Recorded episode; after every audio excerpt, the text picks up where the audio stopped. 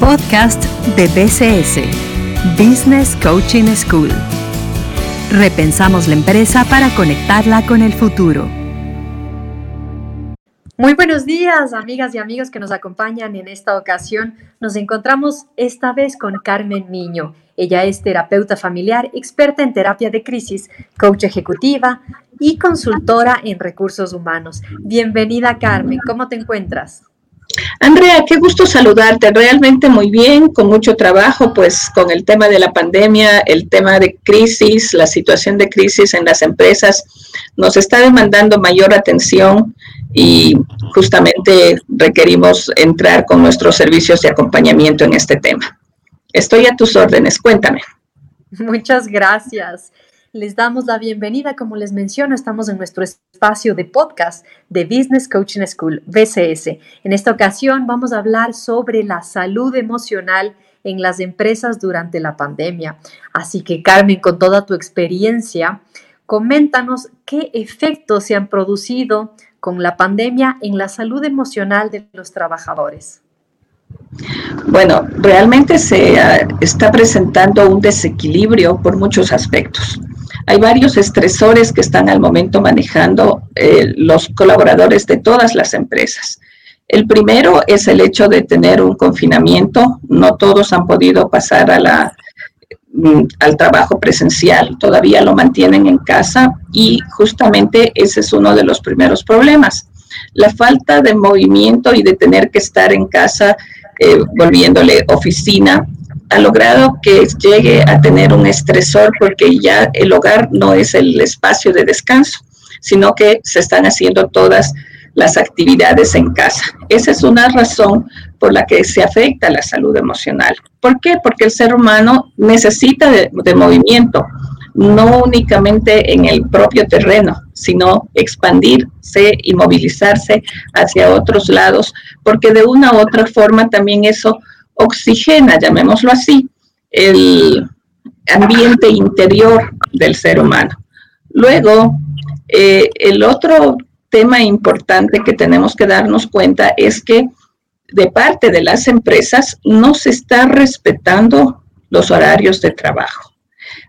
Se está eh, llegando realmente a ser tan invasivos o tan poco respetuosos de los horarios que inclusive llega un momento en que no importa la hora, no importa el día, porque como saben que están en casa, entonces de alguna forma está habiendo por ahí un abuso con respecto al tema de lo que implican las jornadas laborales. Entonces, lejos de haberse disminuido, se ha aumentado la presión laboral, que no precisamente da como resultado un mejoramiento en la productividad.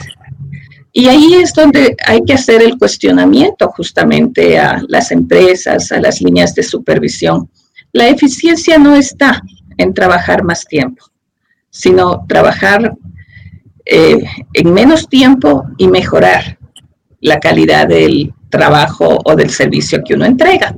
Así que creo que en ese sentido eh, está en deuda la empresa con relación a sus colaboradores. ¿Y eso a qué se debe? A que no sabemos manejar crisis.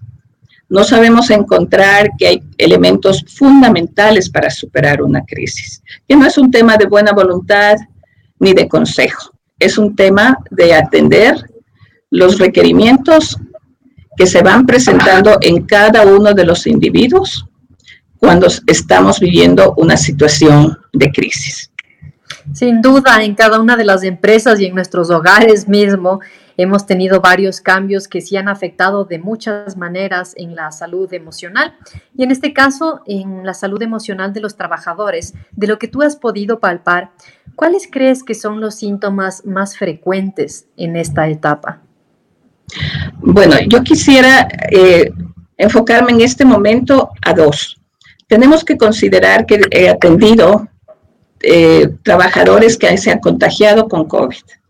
Entonces, en ese momento se disminuye la salud orgánica y sobre todo entra una afectación en la salud emocional porque ante todo hay el miedo, porque sabemos que como resultado de este COVID, no todas las personas se recuperan. Entonces es un enfrentamiento en esa parte ya eh, personal, teniendo como algo cercano a la muerte. Entonces comienza a haber mucho el cuestionamiento y esto incide después cuando están ya recuperados a qué tiempo he dedicado a mi familia, me he dedicado a mí y más bien me he enfocado tanto en cumplir los indicadores, los objetivos, eh, lo que la empresa me ha solicitado.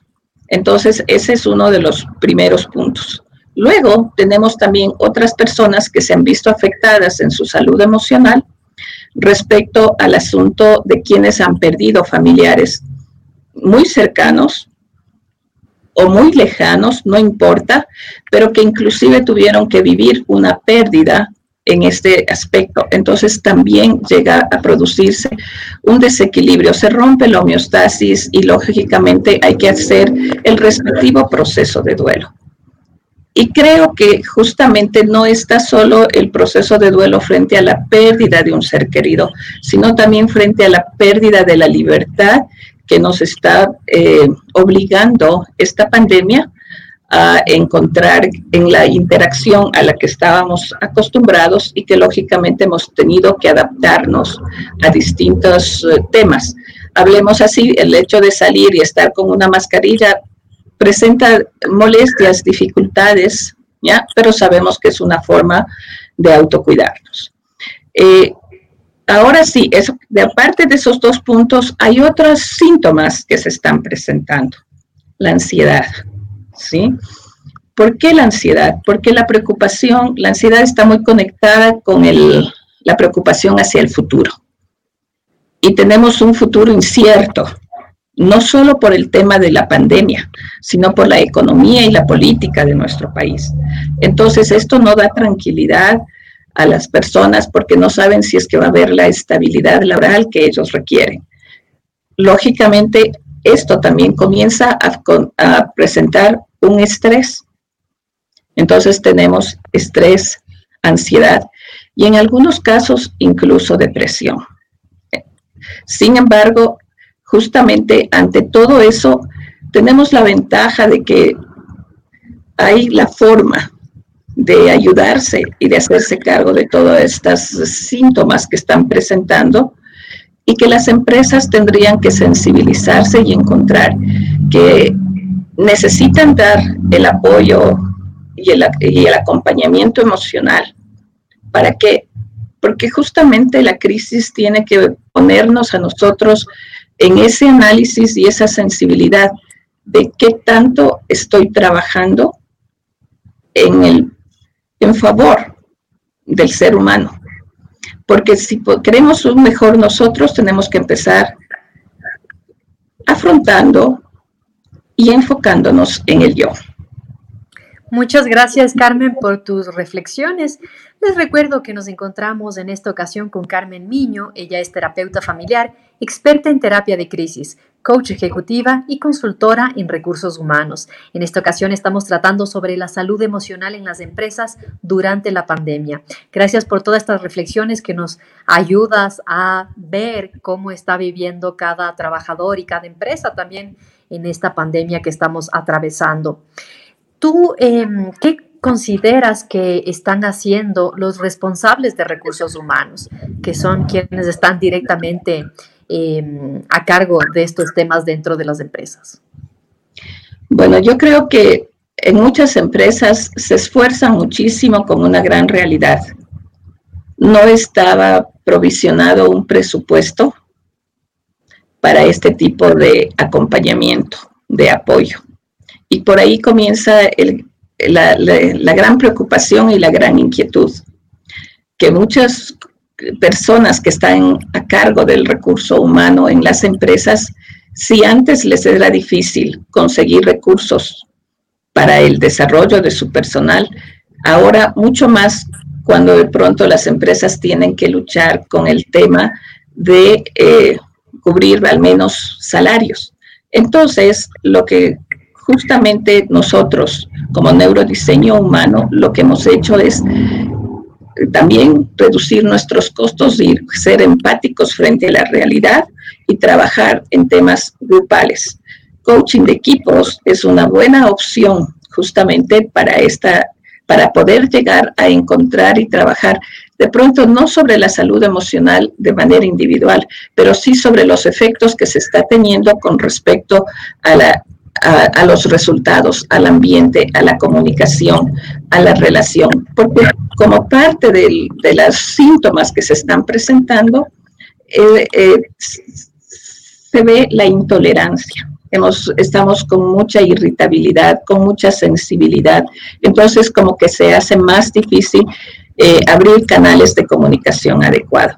Y por eso es que el coaching nos ayuda y se vuelve una herramienta tan eh, poderosa en estos momentos, porque de esa forma tenemos eh, la posibilidad de trabajar por áreas, de trabajar temas que son comunes y que si de alguna manera no se toca como una, digamos, una necesidad individual, pero sí con respecto a la empresa hay que mirar siempre en el sistema, en conjunto. ¿ya? Entonces yo por ahí considero que eh, si bien es cierto, se sienten muchos de los compañeros que están en recursos humanos atados por el tema presupuestario, siempre habrá la posibilidad de comenzar a analizar costo-beneficio y saber que no es un gasto. No me cansaré de decir, siempre será una inversión el hecho de poder dar el apoyo que se requiere a quienes hacen la empresa las personas. Claro, y cuando hablamos de relaciones interpersonales, esto es una relación de dos vías. en este caso, tú estás haciendo el planteamiento desde recursos humanos. Y eh, desde el otro lado, ¿tú qué les recomendarías a los trabajadores para hacer en este momento que para todos es sumamente difícil? Mira, a los trabajadores no solo a los trabajadores, sino a todas las personas, yo lo que les recomendaría son cuatro recursos importantísimos que no tienen ningún costo, pero que sí requieren una decisión. Aprender técnicas de respiración consciente es clave, ¿sí? El otro punto es justamente el asunto del movimiento es importante y no, te estoy, no me estoy enfocando solo al asunto del ejercicio físico, sino encontrar el movimiento de manera integral. ¿Sí? Y cuando hablo de movimiento es comenzar a pensar fuera de la caja, darse oportunidades de moverse en otros ambientes, en otros eh, temas, porque de esa forma lo que hacemos es desarrollar inteligencia. El tercero, que es justamente beber agua solo agua, porque eso oxigena y nos permite verdaderamente que nuestras neuronas empiecen a, a tener como más de claridad, porque el agua lo que hace es limpiar, purificar. ¿Ya? Entonces, no solo hay que lavarse las manos, sino que creo que hay que lavarse internamente. Y por último, el descanso. Si nosotros no aprendemos a descansar, y no me refiero a un tema de quedarse dormido muchas horas, sino tener distintas actividades que en definitiva nos permiten eh, distraernos. Es bueno. Entonces yo creo que eso no tiene un costo, sino justamente lo que te decía hace un momento, lo más importante, la decisión personal. Por eso es que el autocuidado no es una responsabilidad de las empresas, no es una responsabilidad tampoco del Estado, el autocuidado es una responsabilidad personal. Y si algo deberíamos tratar de sacar como resultado de esta pandemia es justamente eso, que ya debemos dejar esa situación de la queja y empezar al empoderamiento. Yo me hago cargo de mí y cuando yo me hago cargo de mí, construyo a mi alrededor personas que se hacen cargo de sí mismas y entonces el yo me encargo se vuelve en nosotros nos encargamos. Muchísimas gracias, Carmen. Considero que con estos cuatro consejos que nos has dado va a ayudar a muchas personas para saber gestionar las emociones en este momento que estamos atravesando y el tiempo ya se nos terminó. Así que ayúdanos con un último consejo, una idea, una reflexión para cerrar este espacio. Bueno, yo lo que podría recomendar a todos es que cuando hay este empoderamiento tenemos que aprender a darnos cuenta que quizás llega un rato en que necesitamos eh, pedir ayuda. Y no hay que jugar con la salud emocional. A veces no se le da el nivel de importancia que demanda y somos seres existenciales. Y la salud emocional no es sino simple y sencillamente el reflejo de lo que pasa dentro de nuestra psique.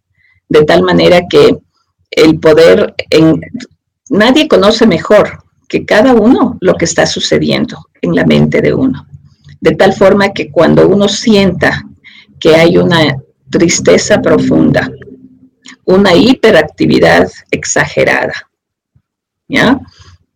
cualquier extremo. En definitiva, lo que estoy diciendo es, si te vas dando cuenta de que no estás en equilibrio, comienza a buscar el profesional de la salud que pueda darte el acompañamiento para hacerte cargo de eso, porque el, profesional no te resuelve, simplemente te guía, te da el acompañamiento para que bajo tus propios recursos puedas hacerte cargo de tu vida. Muchas gracias por tu reflexión. Así que ya sabemos, si vemos que por ahí está fallando algo, rápido a darnos cuenta y pedir ayuda a la persona que nos puede sacar en lo que estemos. Muchísimas gracias, Carmen, por acompañarnos en este podcast. Ella es Carmen Miño, terapeuta familiar experta en terapia de crisis, coach ejecutiva, consultora en recursos humanos. Muchísimas gracias por tu compañía en este podcast de Business Coaching School. Muy buenas tardes. Buenas tardes, gracias Andrea. Podcast de BCS, Business Coaching School. Repensamos la empresa para conectarla con el futuro.